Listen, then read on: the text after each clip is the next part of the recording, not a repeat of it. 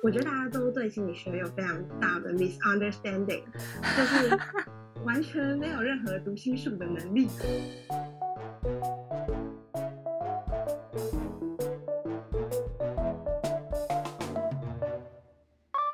Hello，听众朋友们，你们好吗？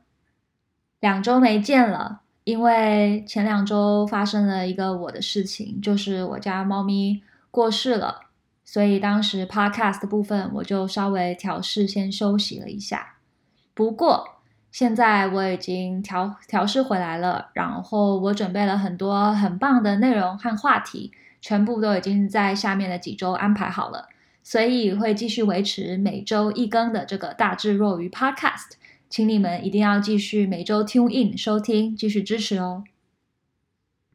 在这集节目开始之前，我想先谢谢一个网友的赞助，谢谢枯叶 K U Y E 这位网友的支持还有小费。我想特别欢迎你来信提供一些你个人想听的一个 topic，然后我会看看能不能把它纳入我的 content calendar 里面。那其他听众朋友们，我也谢谢你们的继续收听。如果你们有想要请我喝杯奶茶呀，或是支持一下我的 podcast 制作费。都可以到我的 show notes 里面，那边有一个 tip jar 的一个连接，然后点进去之后就可以用小费来支持我。不过无论如何，我都对你们的收听还有点评抱持着感恩的心。你们如果有什么回馈，都可以来信，然后跟我说。好，那事不宜迟啦。今天呢，其实这集 podcast 我请来了睿智的 Crystal。Crystal 是我的同事之一，然后在某一天被我发现他在大学的时候居然是主修心理学系的，所以我就很想要来跟他聊一聊心理学这个东西。所以今天这个 podcast 其实很好玩，就是很轻松，但是内容又非常有料。如果你曾经对心理学感到很好奇，想要了解心理学都是在学什么的啊？是不是都是只在玩心理测验啊？等等，你一定要把这集还有下集听完。好来，Crystal 已经播入了。Crystal，把你最 special 的地方讲出来。其实我有想到，就是我想到三个我觉得比较特别的点啊、哦，真的吗？我觉得还蛮好笑。好，你说。对，就是我一个就是我。我在台湾长大，然后，然后就来香港读书。然后，其实来香港读书的人不是，就是不少，是但是很少人会来香港读社会科学。就是我当时候来香港是读心理学的，然后大家都是来香港读商学院。就是像我们这种来读社会科学，基本上是非常少数的人。然后，另外的是，就是对啊对啊，所以你是心理学系吗？我是心理学系的。心理学系是学什么？因为其实我很想、很想、很想 sign up，当时候很想 sign up 心理心理学系，在美国的时候。我觉得大家都对心理学有非常大的 misunderstanding，就是完全没有任何读心术的能力，然后也没有任何就是你可以。但我觉得，就是我当时候选心理学就有两个理由吧，就一个就是我觉得我很，我 always 觉得我自己是一个很复杂的个体。就是我怎么觉得都理解不了我自己.然后另外一个就是我当时有想过当咨商师，OK OK，counselor，对，就是我觉得在大学四年期间，我就会觉得他们讲了很多很多理论，然后用怎么样去数据去证明这些理论，然后我就会在这过程中就会，我觉得好处是你可以看到他们是怎么把所有人类进行一个分类跟区分的，然后你会把自己去。放在一个框框里面，然后你就大概说，对，你就会更了解你自己跟别人不一样的地方在哪，然后你自己特别的那个点在哪里。然后，然后在这三年，在这四年里面，我后来就是有一段时间有做过一小段的咨商，然后我觉得我不行，然后我觉得 整个我读完四年之后，这个 wrap up 就是心理学，它其实就是一一一一门数据科学。就他把所有人类都变成一个实验品在看，然后他把人区分成很多很多的区块，然后帮人类做很多很多的分类。就是如果就是大家多少对心理学有了解的话，就会知道心理学区分成非常多领域，就是包含你是工商心理学啊，就是有些人会来公司做 training，就是嗯、呃，你怎么样是 organization organization psychology organizational 的那个有一个词、嗯、industrial and organizational psychology。对对对对对。对，然后它就是呃，包含管理层要怎么样管理人心啊。像我们当时候就学过说，一间公司如果要解雇一堆人的话，你要怎么注重就是各个层面大家会产生的一些心理反应，你怎么提前去布局这些事情？你需要先做哪些事情？这样子。这个就是像那个 George Clooney 演的一部戏，他不就是专门去 fire 人家的那个？你看过那部电影？你可以去看看，他就是专门讲，就是好像他做的工作就是去，他就到处飞来飞去，然后他飞去就是为了去 fire，帮忙公司解决 fire 人的这个问题，因为公司都不想面对他，所以我记得就是这个很好笑，对，可以去看看。什么电影啊？好玩好像叫 Fly in the Air 还是什么 in the Air 的，我等下找个，我好好我发给你。好，你继续说，你继续说。所以就是第一个第一个心理学的分支是工商心理学，然后他讲的就是。怎么去 fire 人家？就是一间公司，他们跟公司有关的，就是大致就是 fire 人家这种事情，然后小至就是嗯，你怎么样做 presentation，然后你怎么样帮公司的人分在对的位置上面，然后甚至包含说销售心理学，就是怎么样让人家买这个东西，全部都包含在这个工商心理学的范围里面。那这个对你的工作是不是有很大的一个呃影响，或者是对你在上真正的工作上有没有帮助？学到了工商心理学是没有帮助，就是，为什么呢？这就是一个理论跟实践的差异。OK OK。就就你会发现，就是很多因为心理学家他们就是科学家，你要把他们当成科学家，他们就是会把人类拿来观察，然后比对，然后觉得这件事情比那件事情好，就是 A group 比 B group 表现的更好这样子。我们觉得 A group 比较有用，这样他们就会得出这种结论。所以，嗯，你说，嗯，但是我自己我后来不是，真的有点离题，但是我就是我后来就不想做继续做 research 的原因，是因为我觉得。research 很，就是心理学的 research，尤其是很不 valid 的，就是我觉得它是，就是你你可以在数据上得到一个重要的结论，可是后面的人会跟着你这个结论去再进行深一轮的研究，但是我觉得每每一步的那个结论都不是很紧，就是你不是很 firm，这个东西就是那样，就它不像物理啊，不像数学跟很多东西，它不是一个社会科学就是这样啊，对，这、嗯、我就觉得就。就是我觉得那个感觉很太悬了，很飘忽，飘忽。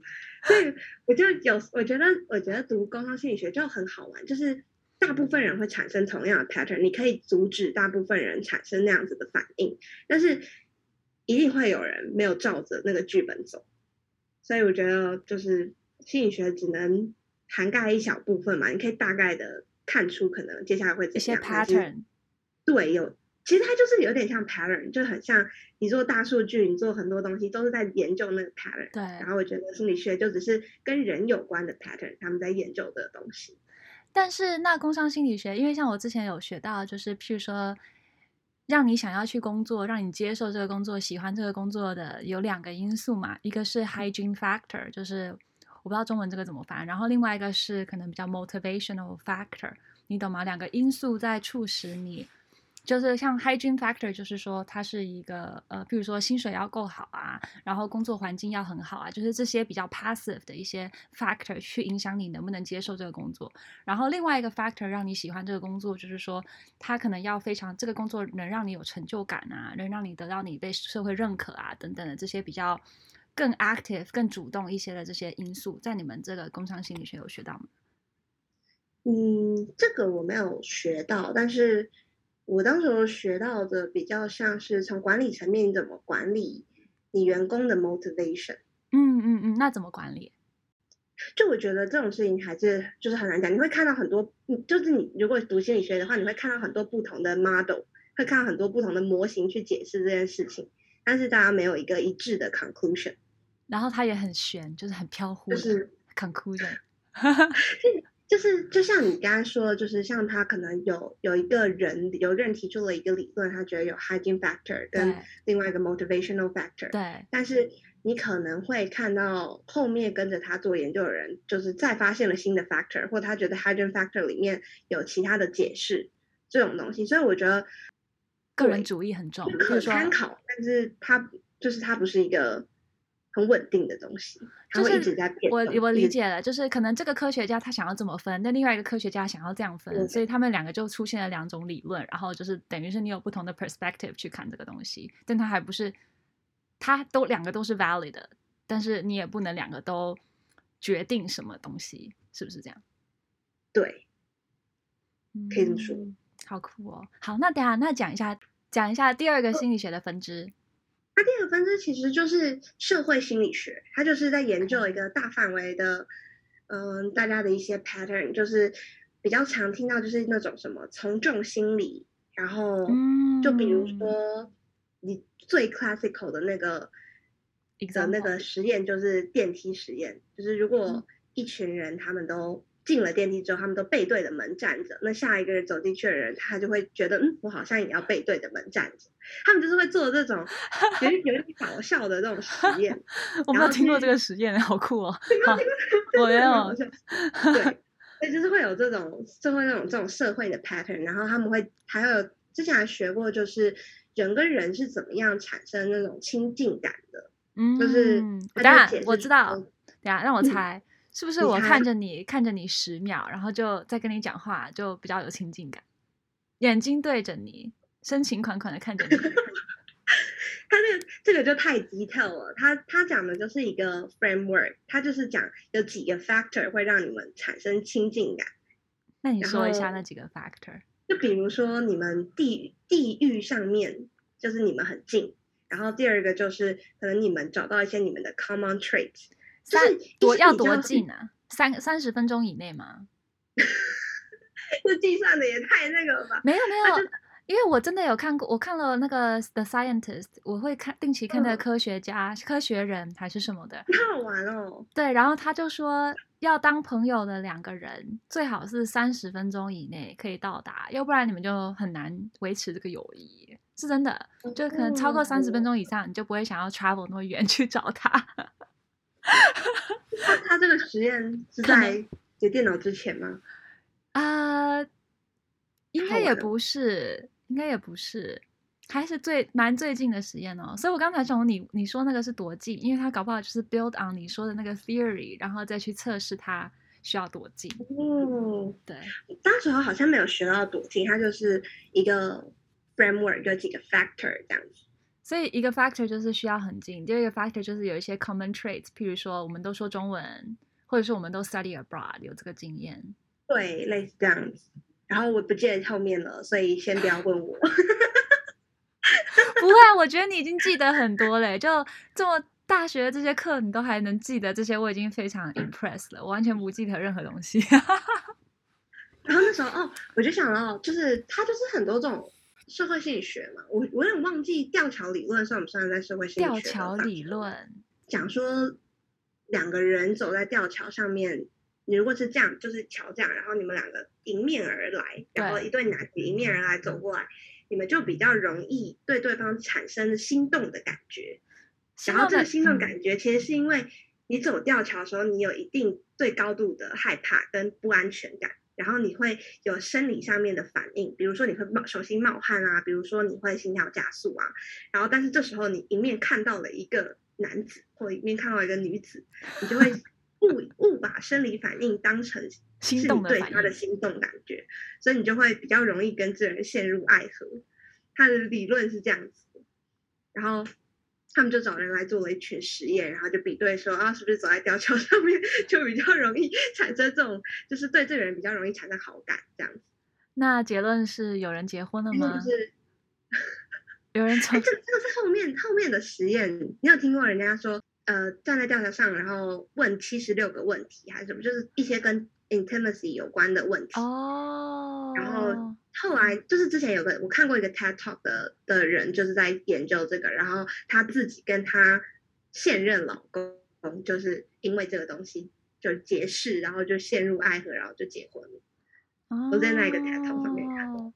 所以它是有，它不是一个 direct effect，但是有人还是因为这个原因，然后因缘，然后就结婚。OK，然后这就是第二个社会心理学的分支吧。他通常在研究大人类的一些共同的事情，就不关特定领域的事情，就是是行为比较偏向行为的一个一个一个一个看法，一个研究。对，哦，好。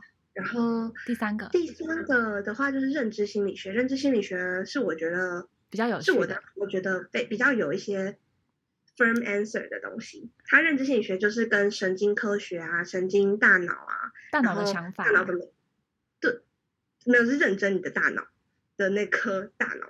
OK，大脑的构造，大脑的构造，对，大脑各个区块它控制哪些身体的反应，OK。对，然后就是那些的领域，就我觉得那个领域就是我自己觉得比较有趣的，就是包含现在现在人他们怎么样透过脑波就可以去控制一些机械手背，这些全部都是包含在整个认知心理学的领域。然后你也会看到一些很神奇，就你会学到非常多大脑损伤的人，然后他们损伤之后会影响到身体的哪些部位？对，哦，就。然后甚至说，就是你出现幻觉，就是我特别印象深刻，就是如果你身体上面某一，就是你截肢了，你会一直觉得你那条手背还在，嗯，但是在就他们去扫你大脑的构造的时候，他会发现就是，嗯，该是针对手的神经的那个地方还有反应，是不是？就是你的你的所有的呃，对，他还会觉得痛，他觉得他的手背在痛。他觉得他的手在痛，可是手已经不见了。嗯、呃，就是会有好灵异哦。可是它就是一个人类正常，就是很多人都同共同出现的一个反应。然后他们就说，就是他们研究大脑的时候，就发现你大脑区块它会有一个 default setting，就是你假如说我后脑勺是控制眼睛的，然后但其实如果你眼睛失去了功能的话，它理论上我后脑勺就要去 cover 其他的身体部位。当他在 cover 其他身体部位的时候，他就会没有意识到他失去眼睛这件事情。他一直觉得那东西存在在那里，就是你的大脑会有这种神奇的东西。我听完只觉得我们的大脑不是大脑好合作，就是还会分工哎，还互相 cover，真的真的真的很好玩。就是像你大你后脑勺真的就是控制眼睛的这个部分，然后你整个。你这整个这个这一侧，就是在控制你身体身体的底下的所有器官。你是说，就是、你刚刚是说发际线吗？也不是说发际线，这是什么？这个叫发箍线。发箍线，对，正。正方的这个发箍线有一个有一条带子。OK。然后你它就是从控制你的手啊、脚啊、身体啊，它就是有一个对应你大脑的那个部位。OK。然后呢，那前端就是很能变聪明的地方，脑前叶。我觉得就是，呃，通常有一些有一些区块是控制你的听力，有些区块是控制你的语言。所以你这样有特别了解自己的大脑吗？现在做了那个实验之后，我觉得就是，我其实我就比较了解你的大脑，但是其实它没有没有没有，就是没有用，你只会觉得你需要好好保护你的头而已。好好笑哦。OK OK，等一下，那这个区块是你最有兴趣的，这个是可以当 therapist 或是 counselor 的区块吗？这一个分支？它这个分支不是，它这个分支是你如果它更像是这种，你可以当研究 AI 神经网络，你如果要研究这种仿生科技的话。就是比如说，呃，截肢的人他们怎么样用机械手背靠他的脑波去控制不同的东西？对对对，怎么用脑波去控制那种什么、啊、人脑界脑机界面？就是你的脑怎么跟机器去配合去做不同的动作？那种东西就是脑机界面。哦、OK OK，对，就是就是在这个范畴里面。哦，虽然我有时候也不太理解为什么这些东西被分进一个心理学，但是呢，它跟人有关。但感觉有点物理哎，对，然后呢？然后因为你的大脑有些区块是控制情绪的嘛，所以其实你就是大脑某些地方损伤的时候，有这个人就会性格大变，再也不觉得他是以前的那个人了。就是他还是跟人类有一些对人的心理反应有点关联。然后这一块是对，就是第三块。今天这集是不是学到了很多呢？小小整理一下，Crystal 分享了心理学四大领域的其中三个，有工商心理学、社会心理学，还有认知心理学。然后下一集他会分享第四块，咨商心理学的部分。下周请继续收听，我们下周见哦，拜拜。